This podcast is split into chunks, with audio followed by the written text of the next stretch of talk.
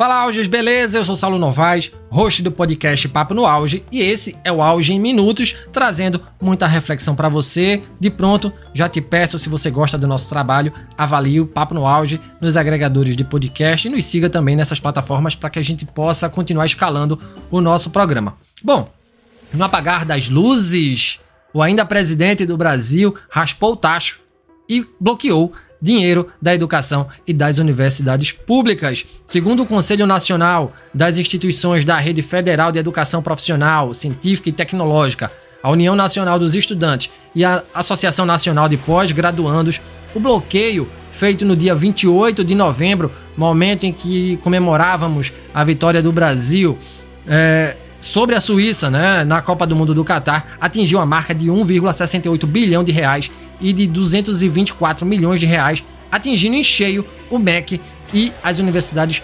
federais, respectivamente. E esses bloqueios atingem principalmente os institutos federais e universidades federais eh, em serviços não obrigatórios como assistência estudantil e custeio dos campi. Lembrando que desde 2019 há reduções sucessivas nas verbas para a educação. Vale lembrar também que dois dias antes do primeiro turno das eleições deste ano, uh, o MEC anunciou um bloqueio de ao menos 2,4 bilhões para a educação e em junho deste ano o governo federal também fez um bloqueio de 3,2 bilhões. Depois de muita pressão por parte de reitores, eh, parte desses montantes foi eh, bloqueada, desbloqueada, né?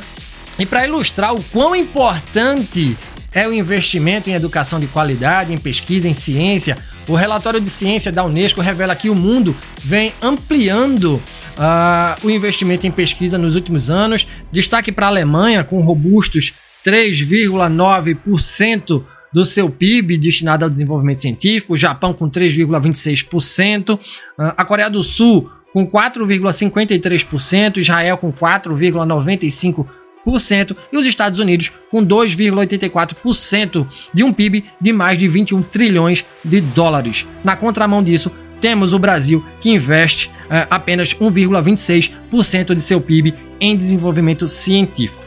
Bom, se um país se faz, né, se um país desenvolvido se faz com educação, estamos longe de termos um, um desempenho satisfatório. Uh, esse foi o auge em minutos, uma ferramenta para sua mente. Se você gostou desse conteúdo, avalie nosso podcast, nos siga nos agregadores de áudio e no YouTube. Um grande abraço e até a próxima.